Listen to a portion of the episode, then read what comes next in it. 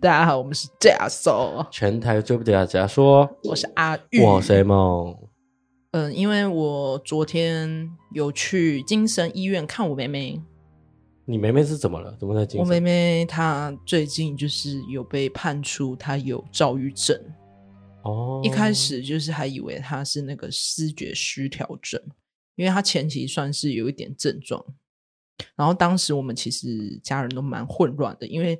他那时候是在金门读书，然后接到他的时候是他的状态已经是很混乱，就是多严重的，就是他可能会突然说，就是有人在骂他，然后就有幻听的情况，或者是他会突然冲出去说有人在找他，所以他就会一直要跑出去。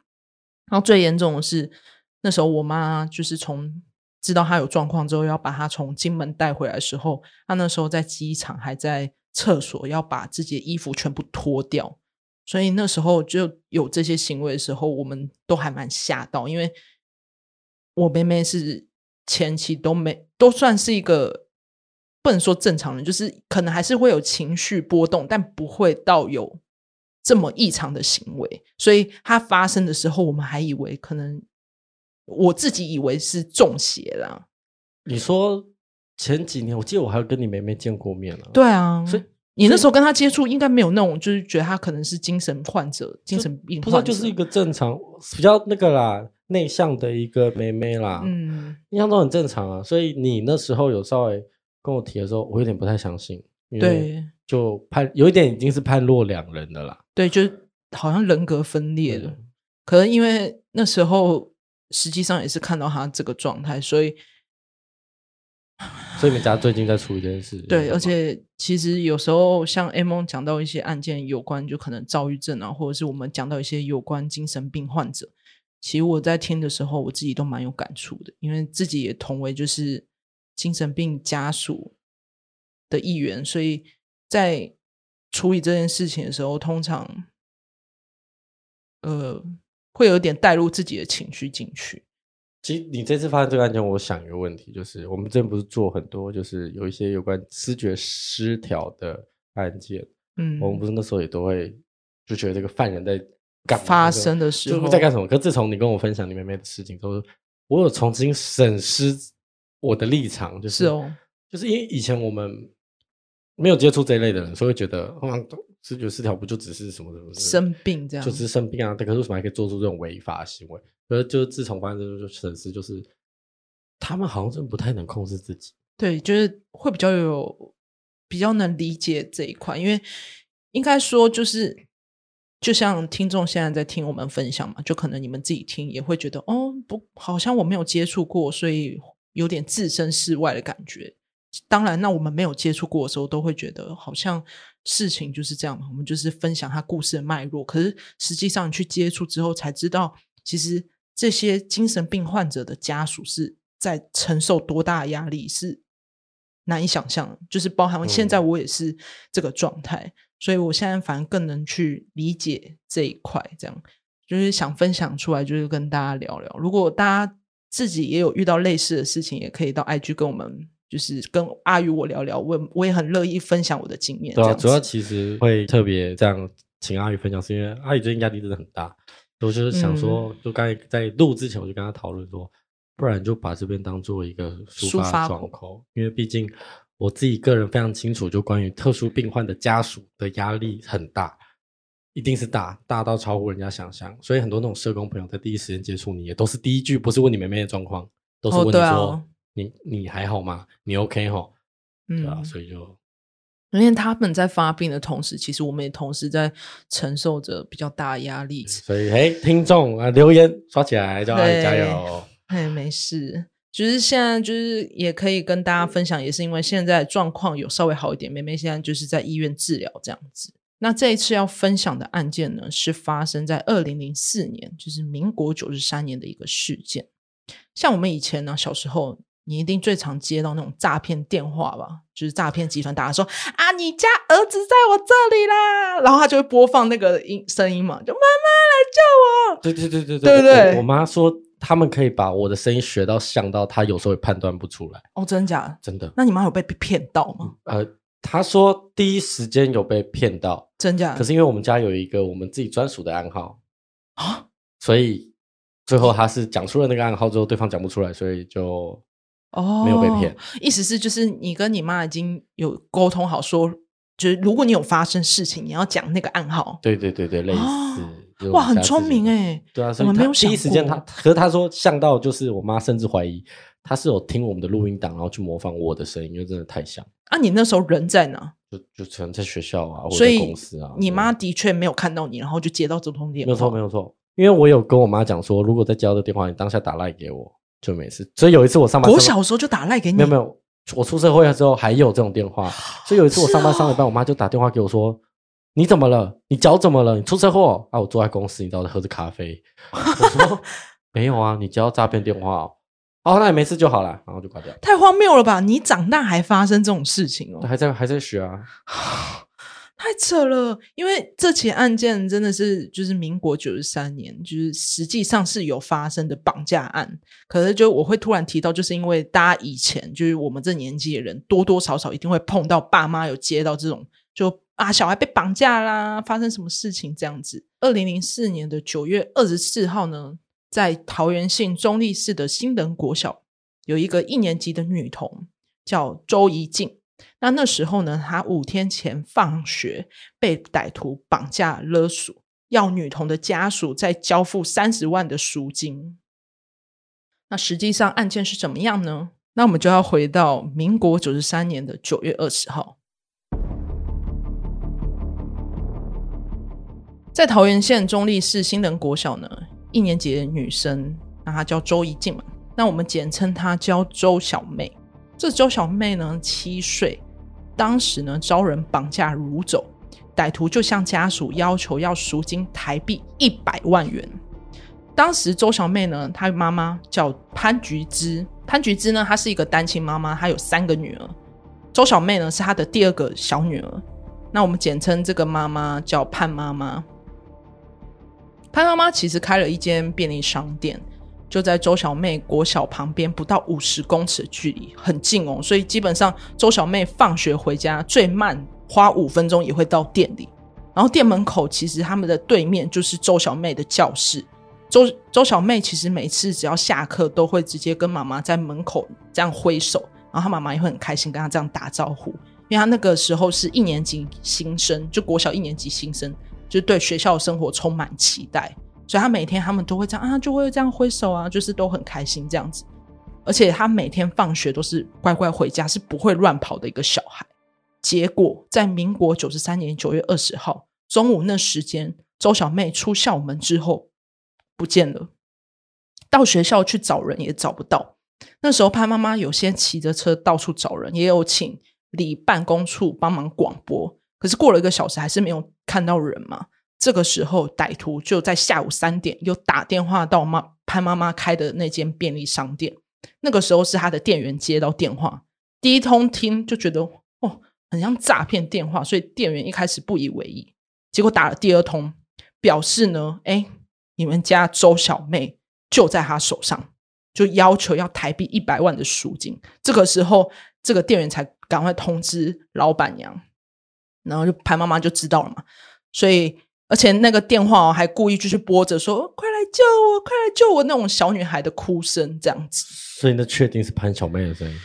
哎，她是播音档，就是那个是音档，就很明显是一个声音。但是就是确实，她就是表示说人在她手上。所以当时那个潘妈妈蛮紧张，就说：“真的是她吗？”所以她就是先也去跟歹徒沟通这样子。然后潘妈得知之后，在第三通就跟他跟这个绑匪就谈判嘛。他说，毕竟一百万不是小数字嘛，所以就跟他说，可能可不可以再呃金额再降一些。谈判后呢，绑匪同意降价，以三十万台币交保。然后潘文信妈妈就蛮配合的嘛，所以他就汇款到绑匪指定的土地银行中立分行账号。那时候就是汇款三十万进去，这样。但是汇款完之后，在晚上七点的时候，绑匪呢又打了第四通电话，打到便利商店，一样就是确认说：“哎，你到底有没有汇款？就是要确定他把钱汇进去，才会愿意放人。”可是就是潘姓妈妈在汇款之后，到了半夜一直都没有消息，所以给了钱嘛，没有消息。这个时候潘妈妈才报警。哦，他没有在第一时间报警，他是先听信了歹徒的这一番言论之后，就先去执行汇款的动作。这样，因为其实我印象中啊，他们也会说，如果你报警被发现，就撕票。对，就是像你讲的，就是他怕说我今天去触怒了嫌犯嘛，那危险的是我的家人，所以他们都不敢乱报警什么的。正常啊，歹徒也会尽量禁止你跟警方有任何接触。可是因为他钱汇了，然后对方就是没有任何消息，小孩也不见，所以他也只好就是采取报警的行动。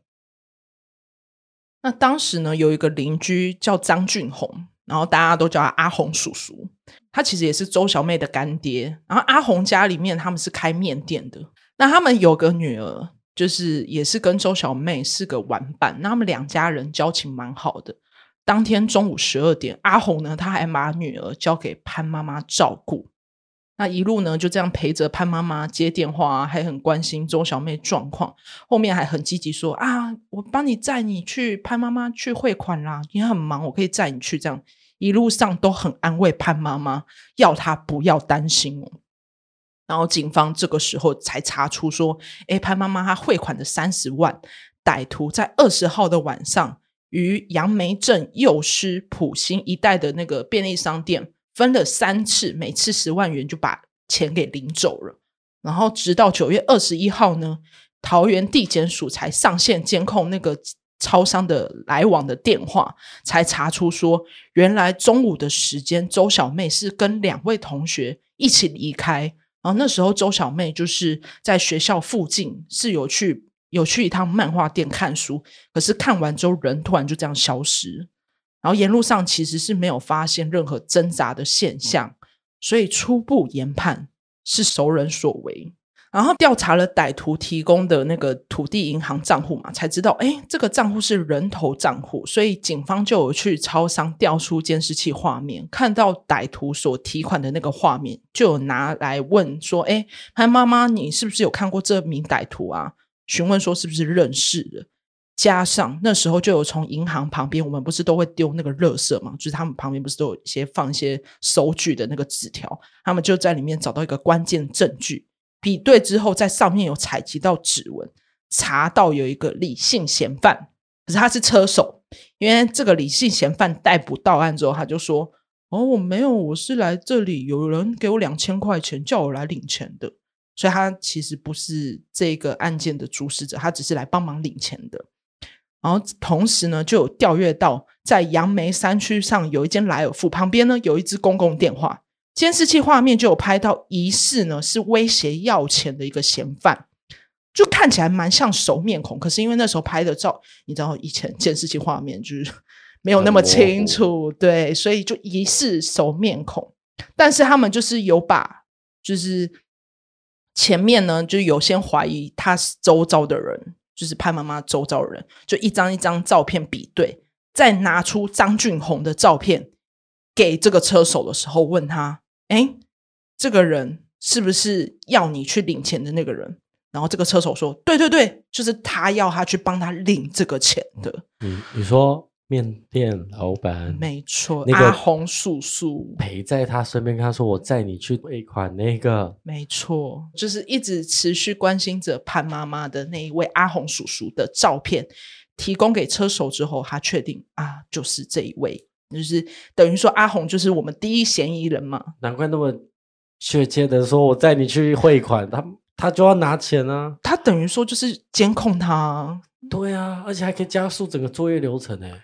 应该说他哦、啊，就是心思很缜密啊，就是整个状态来讲，就是我今天很慌的状态，一定要有一个人陪着我，我也不会去察觉说他是不是真的对我怎么样，我也会觉得你对我的关心是真的，有这种感觉。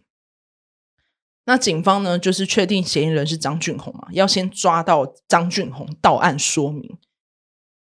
警方呢，就在民国九十三年九月二十三号有抓到人。除了张俊宏以外呢，还有抓就是李姓嫌犯嘛。张俊宏还有一个哥哥叫张卫义，就是他们两兄弟一起抓来，以及张俊宏的荣幸同居女友四个人，但是策划整个绑票案是周小妹的干爹张俊宏，他算主谋啦。对，就是他们其实实际上四个人都有参与犯案，但是主谋还是阿红叔叔。然后对，所以这起绑架案的被害者和绑匪的关系就是相当亲近嘛。然后抓到张俊宏，他就认了。他就说，其实，在九十三年九月二十号当天呢，拿到这个赎款之后呢，其实就已经撕票了，撕票了，撕票了。因为当时周小妹就是被他丢在平平镇东风路某个产业道路上，一开始就是听张俊宏这样形容说啊，可能只是把他丢包，是不是还有可能有救这样子？哦、然后那时候警察就想说啊，赶快去救人，赶快去救人。结果，当张俊宏说他是用袋子把他丢在旁边，为什么要撕票？不是他干女儿吗？因为他那时候就想说，因为他当时呃的表现是说，是不小心失手的，他不是故意的。实际上他没有，他为什么会这样子？他是为了钱嘛？实际上刚刚这样听下来，他是为了钱，因为一开始他说。那时候，他的同居女友打电话来，然后张俊宏他就说怕周小妹哭闹声被女友听到，所以才会拿车上用的那个擦车用毛巾勒着周小妹，捂住她的口鼻，长达四分钟，勒着勒着，然后这样子压着她的脸，捂住她长四分钟呢，四分钟，所以才发现他已经断气了啊，然后他就觉得这是失手，他不是故意的，然后他这个时候。就是发现他断气之后，随手就把车上已经准备好的黑色热色带准备好，我就觉得根本不是失手，就听他在放屁呢，然后就把周小妹装进去。最残忍的是，他就怕周小妹的身份曝光，他那时候还把她衣服全部脱掉，因为他身上穿着学校制服嘛，所以他就是把他身上全部衣服脱光啊。所以最后他被发现的时候，他身上是只剩下内裤。就是周小妹是只穿着内裤这样子，然后身体卷曲的，所以，唉，就是这时候，就是警方就有听他讲完之后，就有先来到产业道路旁的小河，就有看到那个草丛旁就有一个黑色大热色袋嘛，打开确定就是周小妹，那她一样就是全身赤裸，只穿着内裤卷曲在袋子。当时就有请潘妈妈到现场，看到女儿就是崩溃嘛，就是。找了这么久，找了三四天的女儿，却最后是这个状态，当下真的是完全没有办法接受。那张俊宏呢，就承认嘛，我就是为了钱，所以才这样子绑架周小妹。然后他一开始是怎么去绑架他？是因为他当时是停在校门口等周小妹，然后碰到周小妹说：“哎，来来来来来，跟干爹出去玩。”然后他就相信嘛，他说啊，像干爹嘛，没关系。然后说开车带你出去玩，所以他就上了车。上了车之后，没想到就是干爹对他做的是这种事情，所以就是很残忍。就是一个周小，应该说小时候会觉得说这么亲近的人应该不会对你不利，但实际上他为了钱，什么关系都不是。对啊，人家为了钱哦。唉，就很可怜。可是你知道，这张俊宏就是被新闻采访的时候，那时候他还说：“啊，我对潘妈很抱歉啊，愿意用他一命抵一命。”当时就是记者还这样子拍着画面问他说：“你为什么要这样对他？你不是他的干爹吗？”然后他就回答说：“我不是故意的，是失手的。我就是为了钱。我对潘妈，我因为他叫那个什么潘妈叫潘姐，我对潘姐很抱歉啊。”我想说，真的抱歉，就闷他闷个四分钟看看。唉，可是你知道，其实我觉得这样看下来了，他虽然是这样说失手杀人，但实际上一开始我觉得他就没有留活口。而且你要想，一开始其实张俊宏是之前他是有遭到通缉过，一开始他是卖面店嘛，就是他是开面店赚钱，结果后来他其实把摊子收掉，然后长期失业缺钱。但他缺钱，不去赚钱，去跟地下钱庄借了三十万，然后没办法，越滚越大啊。对，所以他就是一直欠钱，一直欠钱。所以没办法生出钱，他就想办法从他周遭的人去榨钱出来，就用这种方式。就是很恶心的是，一开始就是张俊宏就很关心，就是潘妈妈嘛，主动载他去内坜啊，还带他绕一圈找小孩，还一直关心啊，没事的，有庙可以拜啊，可以庙拜土地公之类的，还说汇款哦，带你去啊，赶快去，你很忙，我开车载你什么的。重点最荒谬的是，他用同一台车载潘妈找女儿，也是用同一台车杀了他女儿，超残忍。我真我我一开始听完这个案件的时候，我就觉得我会想把那车给烧烂，你知道吗？对我来讲，那就是痛啊！就是我一开始接受你的好意，结果实际上你就是用了这台车杀了我女儿，因为她就是在车上这样子闷死那个周小梅。最后呢，那个阿红张俊宏呢，就是在九十七年判死刑定谳。哥哥张卫义呢，因共同犯案，是在狱中服刑。那他那个，因为他判死刑另一面嘛，当时他是跟三个人一起，就是处以死刑，有三个人陪他，是另外三个案件的死刑犯，分别是犯下了台中十五岁国中撕票案的张文蔚。以及新竹三命死的洪承耀，还有台南新北双尸命案的柯世明，然后法官就是以罪大恶极、天理难容，将他们判处死刑。他不是一个人，他不是一个人，就是被判处，他是同时有另外三个人、四个人同时执行枪决的。在枪决之前啊，其实你知道这个张俊宏，就是潘妈妈，其实有去狱里面看过他，就有去探监嘛。那时候，这个张俊宏还好意思跟他妈说，就跟潘妈妈说：“啊，我也有父母啦，就是能不能拜托你，就是帮我照顾我父母这样子。”潘妈妈非常恨，可是她也就是她当然不会管他。我觉得潘妈妈光是去狱里看他，已经是你说很善良了吗？对啊，可是她还是很恨他。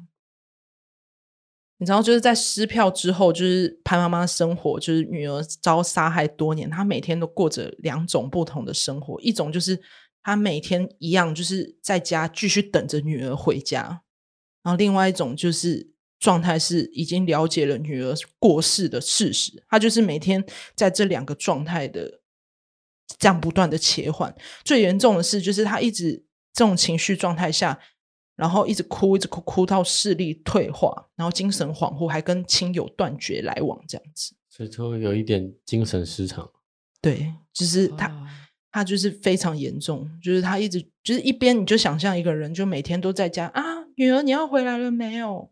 然后隔天可能又醒来，就是我女儿死了，就是有点这个的生活。失常了。对，十几年以来一直都是这样子的状态。是直到这个潘妈妈后来有领养一个小儿子才稳定。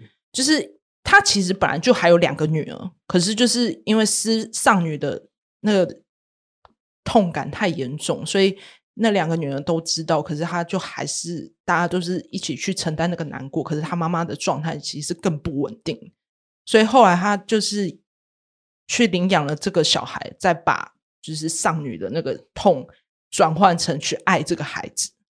哦，唉，然后潘妈妈有说，哦，这起案件我才知道有一个所谓的叫饭保协会，就是潘妈妈有加入饭保协会的桃园分分会里面当志工。饭保协会就是为了重建被害人跟遗属生活的一个协会存在，所以潘妈妈那时候进入这个协会当志工之后，有慢慢的走出阴霾，这样子。张俊宏这边就有提到说，就是他父母嘛，因为他儿子在张俊宏在九十三年就犯下这个桃桃园女童撕票案，那时候判处死刑，在监狱等了两年。然后那时候张俊宏其实是有表示，他愿意早点执行死刑的，想赶快伏法结束一生。然后那时候张俊宏其实有写一封忏悔信给家人，也有签了那个释宪申申请书。张俊宏爸妈原本其实有四个小孩，两个走了，然后张俊宏就伏法嘛，生一个跟张俊宏一起犯案，人在牢里服刑。其实我觉得张俊宏爸妈也蛮可，也不能说可怜，就是就是养到这种孩子，他们对他们来讲，他们也很愧疚。一开始你知道张妈妈就是有直接跟对潘妈妈说，她愿意用她儿子的命去抵他的小孩。可是潘妈妈就说她他恨他儿子，他恨恨阿红，他不恨他的家属，因为他自己也清楚，就是实际上犯案的是他的儿子。然后这起事件呢，就是儿子犯错接受惩罚，就希望这起事件就落幕了，这样子。好，那今天的。这一集的社会案件就分享到这里。那记得在我们各大平台，您收听的平台留言加评分。然后，如果想要订阅 Miss Box，有专属的订阅方案，可以去看一下。因为最近有很多听众呢开始加入，也会许愿一些社会案件跟冷知识。对啊，所以就有兴趣可以去看一下啊！记得评分很重要，去你各大平台帮我们评分。哎、欸，其实我发现有哎、欸，就是最近看一些有，有提升的，谢谢听众们，爱你们啦！什么意思？这没错啊，没错啊。好啦，我是 A 梦，我是阿宇，我们下一集见，拜拜。